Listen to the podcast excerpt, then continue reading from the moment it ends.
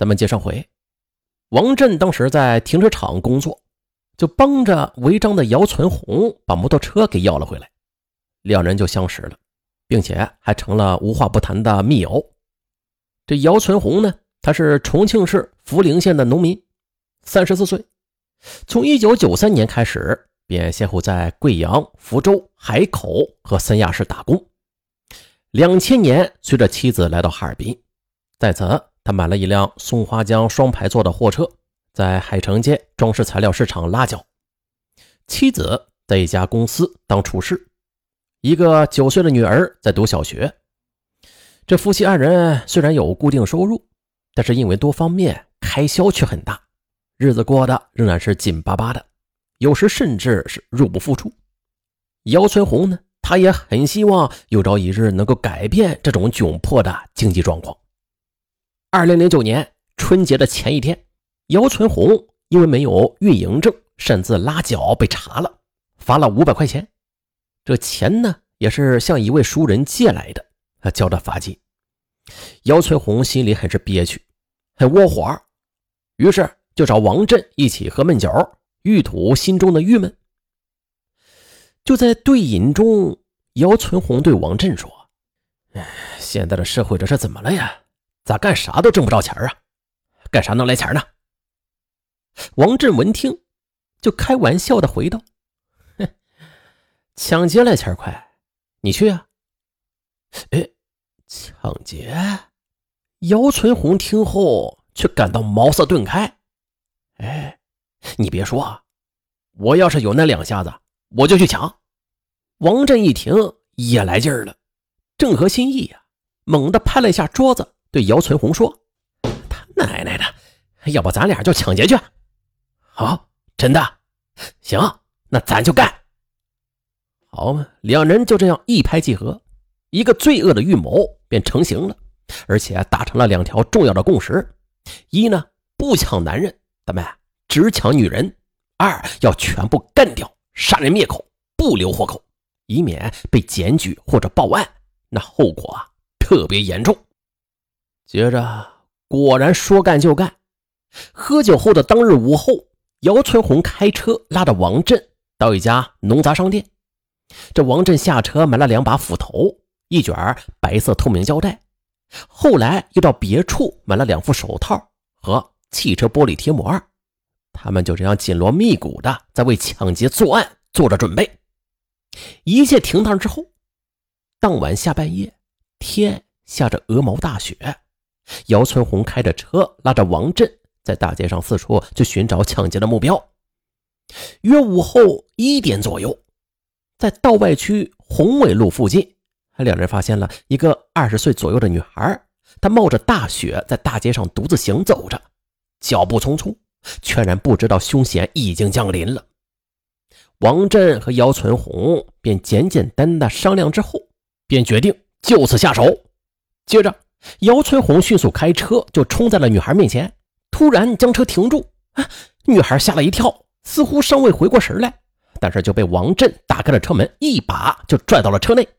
女孩被吓哭了，她哭着说：“你你们要干什么？我要回家。”说着就欲开车门往下跳，可王震则威胁道：“你他妈给我老实点我们只求财，不会要你命的。”于是。这小姑娘就乖乖的把身上的八百块钱和一部手机就交给了王振，以期破财免灾。可是她不会想到啊，这两个恶魔的蛇蝎之心是何等的狠毒。破案之后才得知，小姑娘姓王，年仅二十二岁，来自阿城市农村，在哈尔滨服务业工作。那夜她下班回家之后。被两个歹徒劫持到车上。根据王振的指令，姚存红开着面包车便朝着双城方向疾驰。可是，汽车在开出哈尔滨市区不久，后座上的王振便起了淫心，他要强奸小姑娘。小姑娘坚决反抗，与王振就撕扯起来。这二十二岁的小姑娘很刚烈，即便是撕扯中裤子都被扒了下来，她也没有让王振得逞。王振气急败坏，便令姚存红停车，说：“你去干他。”王振的意思啊，是让姚存红到后座去强奸小姑娘，自己则开车狂奔。姚存红换到了后座，先是抱住了小姑娘，强行亲吻，继而又伸手在小姑娘的下身是胡摸一通，随即便欲强行性侵害。但是小姑娘则乱蹬乱踹，加之天气奇冷，这车内空间又小。姚存红自感活动不开，最终是放过了小姑娘。小姑娘在生命的最后关头，捍卫了自己的清白之身。两个恶魔强奸未遂，随之便露出了杀机。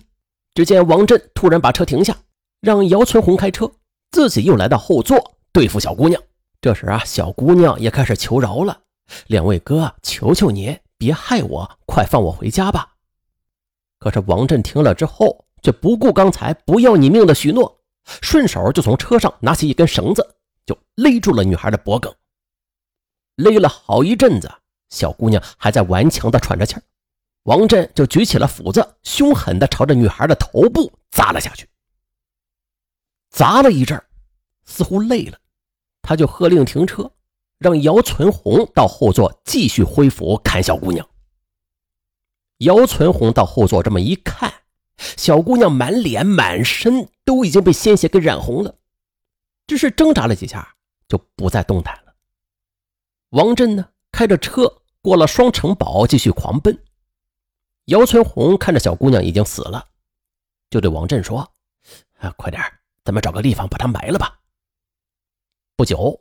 他们就看到前面有一个沙坑，就停下车，把小姑娘的尸体就扔到了沙坑里，使劲的用手扒沙，只埋了二十多公分的沙子呢，便罢手了。杀人抛尸之后，这姚存红开车掉头返回了哈尔滨。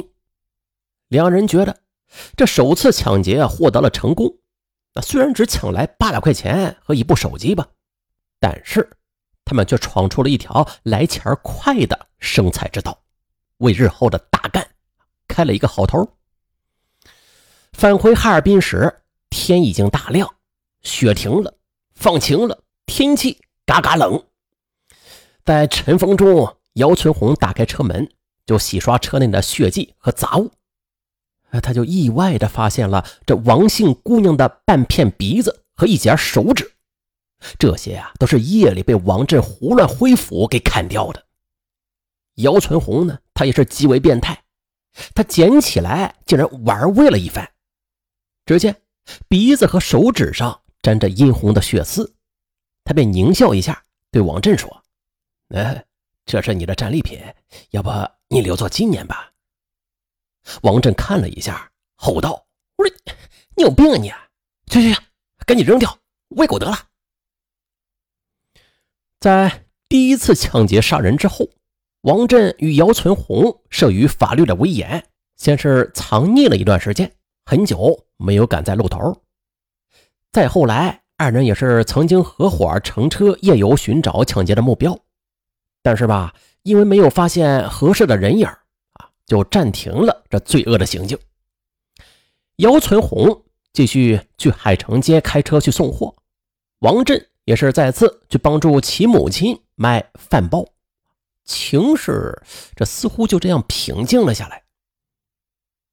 但是王振和姚存红的恶念却并未就此消失，抢劫杀人的快感仍在继续发着酵。终于有一天，他们又按耐不住了，两人又凑在一起策划新的血腥行动。二零一零年九月二十八日深夜。姚存红突然给王振打来电话：“喂，我杀人了，你赶快过来帮忙。”王振连忙问：“不是你在哪杀的人呢？”可姚存红却支吾半天，也说不出个啥来。王振便知他喝醉了，瞎咋呼呢。这是虽然是瞎咋呼吧，但是两人的对话啊，却被身旁的一个女人给听得清清楚楚。